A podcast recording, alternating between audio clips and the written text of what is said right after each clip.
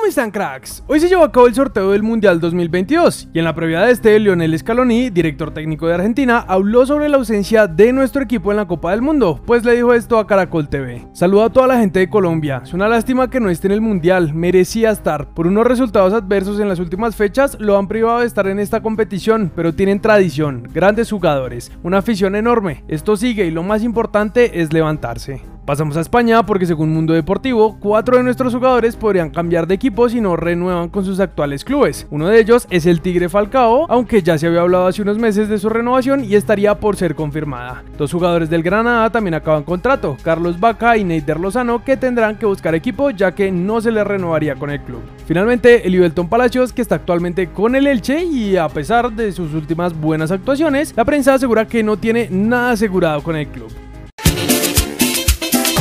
En Inglaterra, Noel Whelan, exjugador de varios clubes de la Premier, habló con Football Insider sobre nuestro panita y dijo: Jerry Mina ha sido un poco irregular en los últimos años, o lo amas o lo odias. Es un jugador que va a ser muy importante en lo que resta. Es inconsistente, pero en su día realmente puede dominar un juego.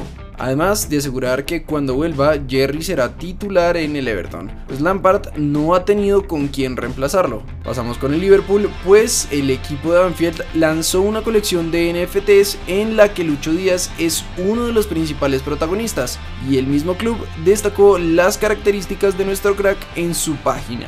Las estadísticas respaldan el hecho evidente de que Luis Díaz se ha puesto en marcha tras su llegada a Anfield, desde que hizo su debut en la Premier League contra el Leicester City el 10 de febrero. El número 23 lidera la división como el de mejor conducción de balón con 15.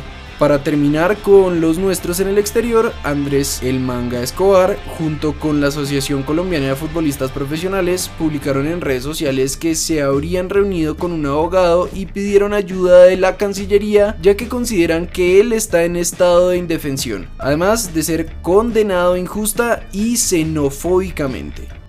En cuanto a nuestro fútbol, ayer tuvimos partidos de Copa Colombia, donde Once Caldas y Quindío empataron a ceros, y Santa Fe le ganó por la mínima pasto con gol de Fernando Coniglo de penal. Hoy tendremos el partido de liga entre La Equidad y Deportivo Cali, por lo que los invitamos a dar en los comentarios el resultado de este juego para salir en el video de mañana. En cuanto al tema de América, tras la salida del propio Osorio, el que habló fue Tulio Gómez, máximo accionista del club, que en ESPN F90 dijo, con Osorio sí salieron muchos canteranos, eso hay que reconocerlo, no vamos a ser desagradecidos y a destrozar a Osorio es un hombre que sabe de fútbol y está muy preparado. Tal vez el equipo que tenemos nosotros no es para su estilo. Estuve reunido con él y le dije que a lo mejor él es un técnico de selección para rotar y tener 22 titulares, pero aquí no hay cómo. Mientras que sobre la llegada del nuevo técnico afirmó que hay entre 6 y 7 opcionados. Así que les estaremos contando los candidatos que vayan saliendo, cracks.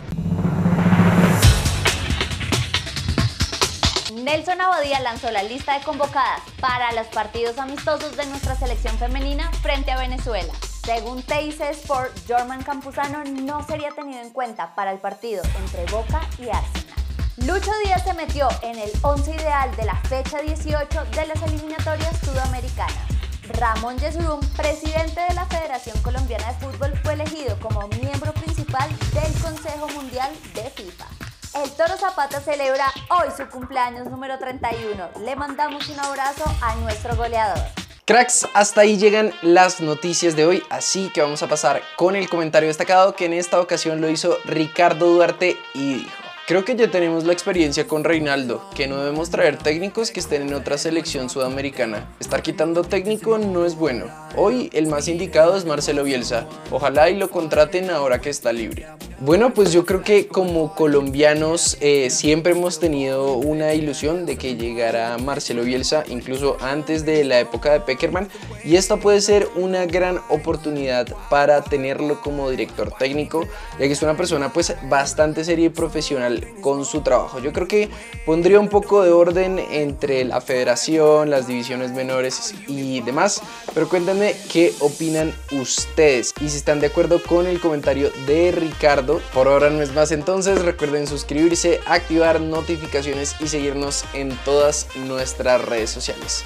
Nosotros nos vemos en el siguiente video.